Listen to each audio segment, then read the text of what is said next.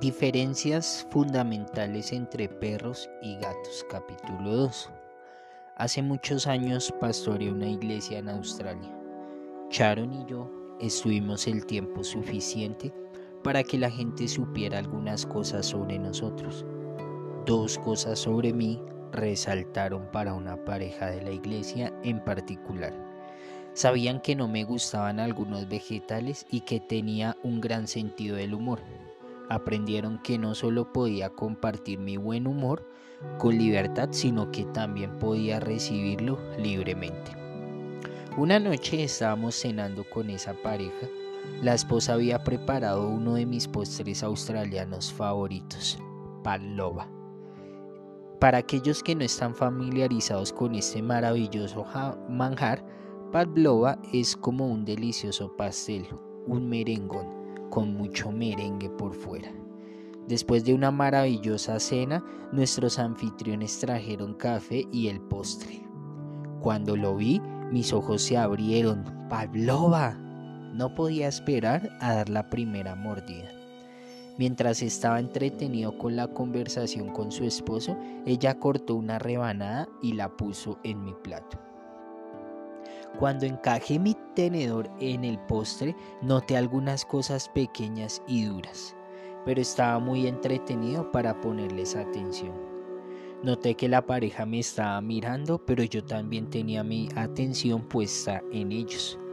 Después de poner el pedazo de pastel en mi boca, rápidamente me di cuenta por qué me miraban fijamente. Nuestra anfitriona había puesto coliflor en medio del postre blanco. Ese Pavlova hoy es una perfecta analogía sobre los cristianos gatos y perros en la iglesia.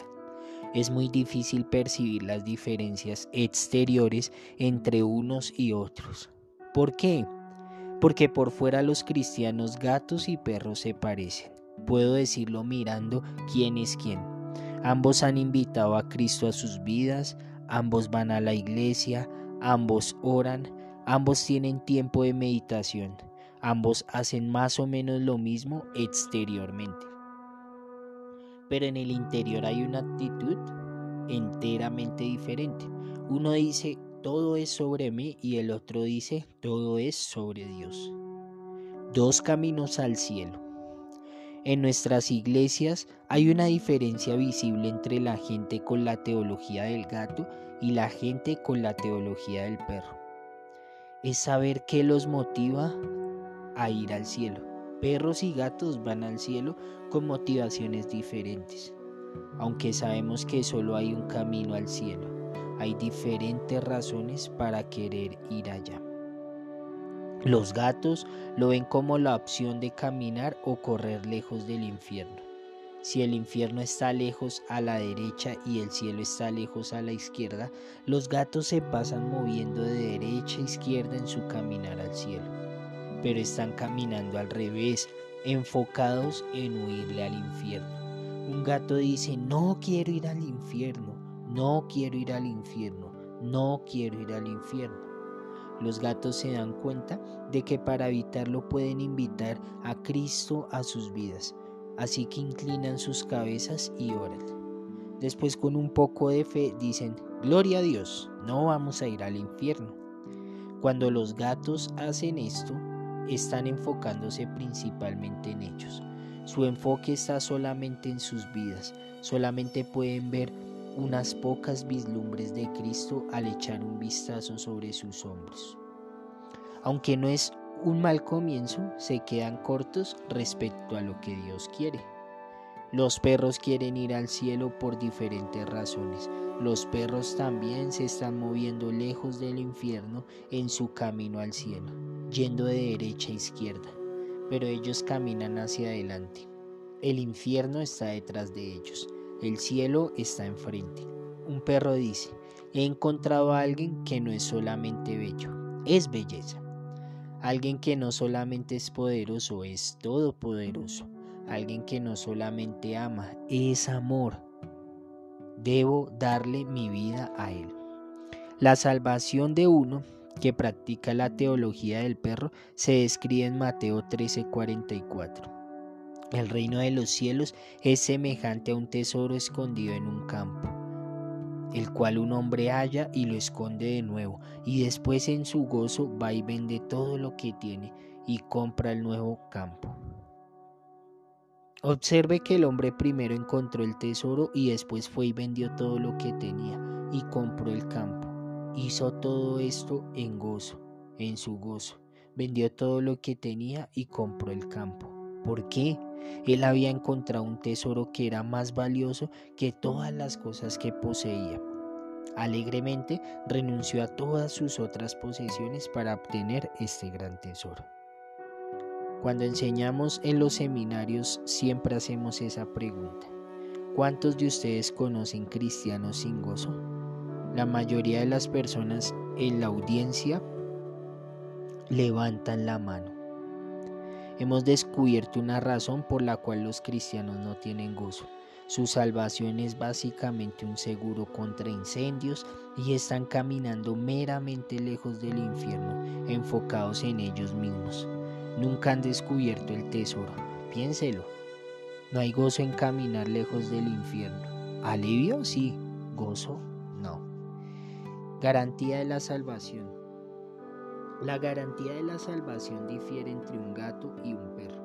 Muchos gatos piensan que son cristianos porque hicieron la oración de fe. Y una conversación con ellos sería más o menos así. Es cristiano, ¿verdad? Oh, sí, dice el gato hice la oración de fe. Recuerdo que estaba en sexto grado, el pastor hizo la invitación y algo me hizo salir de mi silla. Sabía que era Dios. Las lágrimas rodaban sobre mis mejillas. Caminé al frente y entregué mi vida a Cristo. ¿Cómo está su vida ahora? Oh, no muy bien, dice el gato con una, con una voz titubeante y dolida. Estoy pasando por un divorcio. Los niños se están llevando la peor parte.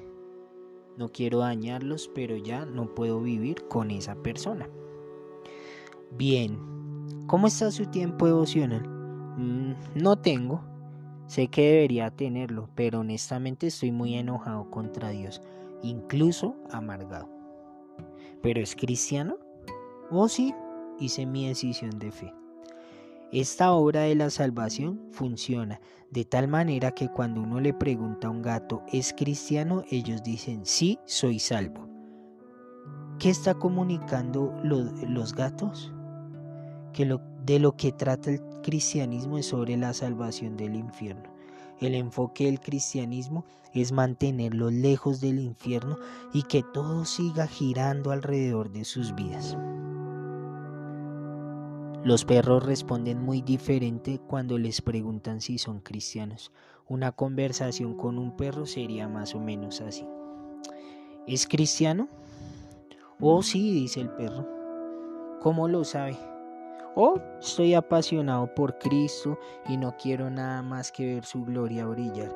Quiero verlo brillar en mi trabajo, quiero verlo irradiar mi casa, a través de mi familia, en cada área de mi vida y quiero verlo llegar a todas las naciones de la tierra. ¿Hizo la oración de fe?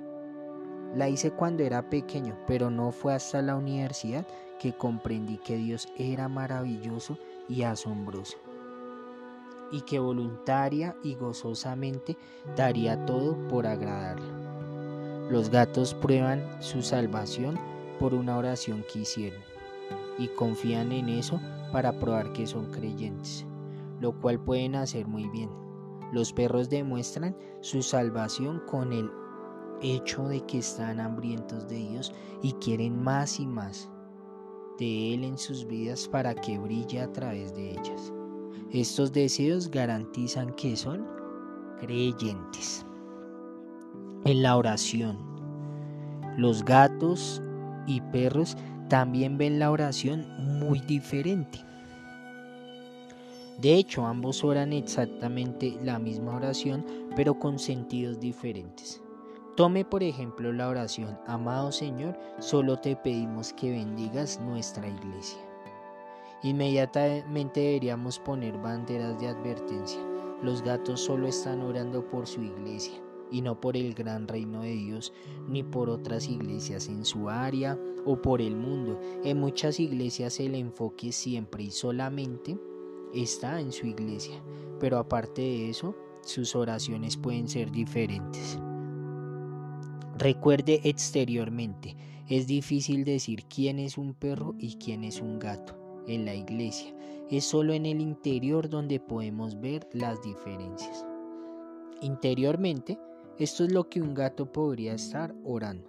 Padre, tú sabes que necesitamos un nuevo gimnasio para los jóvenes y nuestro estacionamiento está hasta el tope. Estamos perdiendo gente, nuestros números están bajando. Y Dios, el órgano está viejo. No se diga la alfombra. Solo te pedimos que pongas en el corazón de la gente rica de nuestra iglesia que ofrende hasta que ya no puedan más. Así recibiremos tus bendiciones. Pero Dios podría estar oyendo algo muy diferente de la misma oración de un perro. Cuando un perro dice, Amado Señor, te pedimos que bendigas nuestra iglesia, podría significar algo como esto. Señor, danos sabiduría para alcanzar la juventud de nuestra área y dale a nuestra juventud hambre y la visión de llevar tu gloria a las naciones. Y Señor, Muéstranos qué grupo de personas te agradaría que adoptáramos. Padre, también oramos por poder para llegar a los barrios de la ciudad. Vemos brillar muy poco tu gloria en esta área y hay tantas familias inmigrantes viviendo allí. Enséñanos cómo alcanzarlos para tu gloria. Los gatos básicamente están diciendo, amado Señor, Venimos valientemente ante ti a pedirte que nos ayudes a construir nuestro reino. Los gatos oran por las cosas que desean y las cosas que harán su vida más fácil y cómoda. Suena como Padre, por favor dame, por favor permíteme, por favor tráeme. Los perros también van valientemente delante de Dios, pero dicen, Señor, que Estamos aquí con gran fe porque necesitamos cosas para engrandecer tu reino. Queremos dar a conocer tu nombre. Sabemos que contestarás nuestras oraciones. Suena como, Padre, permite que tu gloria brille en esta enfermedad. Permite que tu gloria brille en el trato que les doy a mis padres, mi esposa y mis hijos. Padre, tu gloria no está brillando en Sudáfrica, ni en todo África del Norte, ni en la India o Pakistán. Entonces, Padre, te ruego que levantes obreros que lleven tu gloria hasta lo último de la tierra. John Piper se ha referido a la vida de oración de mucha gente, gatos, como intercomunicador de casa, del cual la familia puede pedir algo desde la cocina. La oración es más que pedirle a Dios que nos traiga algo desde la cocina. Sin embargo, esa es la manera como los gatos oran todavía. Los perros usan la oración con el propósito de expandir el reino de Dios, no el suyo. Una iglesia en Colorado, Estados Unidos, actúa según la teología del gato al tomar dinero del fondo de misiones del reino de Dios causando que los misioneros no tuvieran apoyo económico y gastando el dinero en un órgano nuevo, su reino. Habían orado tanto por este que irracionalmente dejaron a un lado la necesidad de las misiones y se enfocaron en ellos mismos. Sobra decir que esta iglesia cerró sus puertas pocos años después. ¿Oran los perros siempre por bendiciones? Sí, pero no es su enfoque principal es un enfoque secundario y cuando oran por ellos mismos es usualmente para que tengan mayor impacto en la vida de. ¿Oran los perros siempre por carros bonitos y casas grandes? Sí, pero solo cuando es una necesidad real para ellos, no cuando es meramente un deseo. Alabanza. La alabanza también es diferente para los gatos y perros.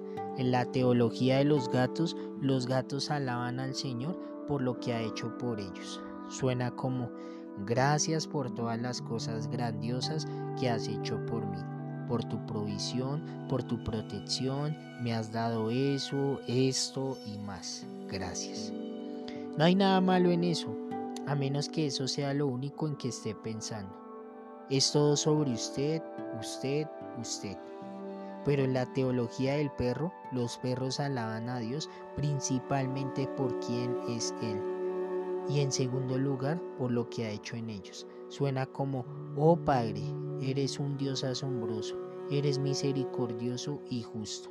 Tu creatividad es impresionante y tu esplendor es magnífico. Y Padre, eres un Dios de amor. Amas a los musulmanes, a los hindúes, a los budistas y nos amas a nosotros también. Te honramos por todo lo que representas. Que toda la gente te alabe por quien eres tú. Se sorprendería de cuántas canciones reconocería que fueron escritas por la perspectiva teológica del gato. Así que muchas canciones de alabanza contienen los temas yo y mío. Estas canciones se enfocan principalmente en lo que el adorador está recibiendo del Señor. ¿Son incorrectas estas canciones? No necesariamente. Depende la perspectiva del adorador. Un gato y un perro pueden cantar la misma canción, pero con perspectivas totalmente diferentes. Un gato se enfoca en la gloria personal, mientras que un perro se enfoca en la gloria de Dios. Un pastor escuchó un mensaje de la teología de perros y gatos. Un domingo por la mañana, el lunes fue a su oficina para terminar un trabajo. Encendió la radio y estaba escuchando música. Después de cinco minutos estaba tan molesto, particularmente con el disco compacto que estaba sonando. Estaba lleno de la perspectiva del gato que lo apagó. Nos, disculpamos si esto está arruinando la selección de su música favorita. Comprender la teología del perro puede causarle que usted considere o reconsidere su perspectiva acerca de todo en su vida. Señorío, veamos otra diferencia entre la teología del gato y perro, el señorío. En la teología del gato, el señorío de Dios es muy limitado los gatos aman servir a Dios cuando es divertido. Saben que es bueno para su alma y que Dios se agrada en ello. Pero cuando deja de ser divertido, dejan de llamarlo Señor y no solo sirven como deberían. Él es Señor mientras están siendo bendecidos. No se niega el hecho de que los gatos quieren estar cerca de Dios, quieren su señorío, pero no quieren que interfiera con sus vidas. Cuando empieza a interferir no es más su Señor. Oh, los gatos siguen jugando el juego del cristiano, siguen yendo a la iglesia, siguen diciendo gloria a Dios, pero en sus corazones harán lo que sea más cómodo para sus vidas. Por el contrario, en la teología del perro, Él, es decir, Dios, tiene el completo señorío. A cualquier hora, en cualquier parte, en cualquier lugar, los perros obedecen aun cuando no quieran, aunque eso signifique salir de su país. Los perros están muy conscientes de que cuando encuentren su tesoro, su valor será más importante para ellos que su propia vida o las cosas de la vida. Y cuando se les pide saltar, solo preguntarán qué tan alto obedecen de todo corazón. ¿Por qué? Porque han encontrado un tesoro en Dios y están enfocados en agradarlo a Él mitad de Dios.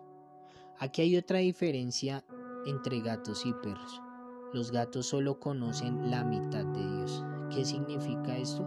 Ellos se enfocan en el amor de Dios y en su misericordia y en su gracia, pero nunca en su odio al pecado, su ira y su juicio.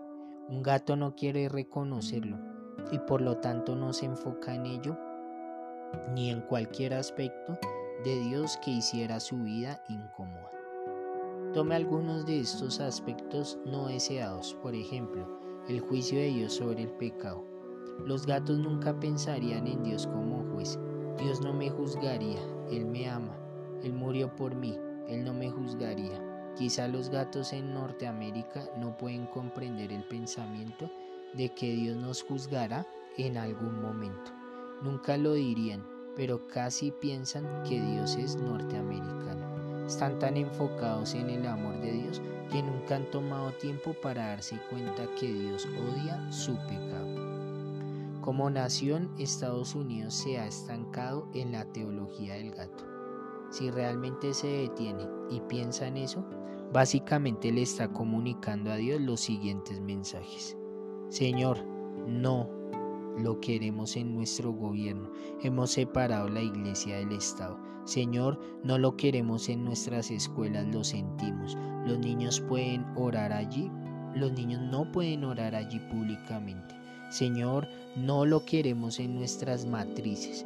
Su definición de vida y la nuestra son muy diferentes y de cualquier manera una mujer debe tener el derecho de elegir si dar a luz o abortar.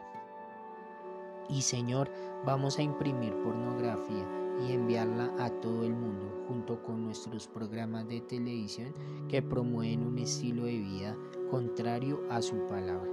Porque Señor, tenemos libertad de expresión. Pero amado Señor, los terroristas están atacando, por favor bendícenos y protégenos. ¡Qué hipócritas! Cantar Dios bendice Norteamérica es una contradicción cuando lo hemos sacado de nuestro gobierno, de nuestras escuelas y de nuestras matrices, cuando sacamos los número uno en exportar pornografía y cuando hemos producido programas de televisión que apestan con el estilo de vida que el Señor aborrece. Como ve, los gatos quieren los beneficios, las bendiciones y la protección de Dios, pero ninguna de las responsabilidades, las leyes de Dios. Todo esto es sobre ellos. Los perros están muy conscientes del hecho de que Dios juzga. Ellos lo vieron juzgando a David cuando contó a sus hombres de guerra. 70 mil de ellos murieron como resultado. Primer libro de Crónicas capítulo 21 versículos 1 al 17. Ellos saben que Dios juzgó a Moisés cuando golpeó la roca, cuando se suponía que solo debería haberle hablado. Números 20 versículo 9 al 12. Los perros están conscientes de que su santidad no toleraría la desobediencia en aquellos que ama. Sí, Él juzga, también a quienes aman. Los perros, por ejemplo, ven, ven, los ataques terroristas como un llamado amoroso de Dios a Norteamérica para levantarse juzgando a unos pocos. 3.000 el 11 de septiembre, para que el resto de Norteamérica, 290 millones, pudiera arrepentirse. Tal vez ahora es tiempo para cambiar el el canto de Dios bendice a Norteamérica por el de Norteamérica bendice a Dios. ¿Le gustaría reconocer más diferencias? Para los gatos el éxito se define por parámetros humanos.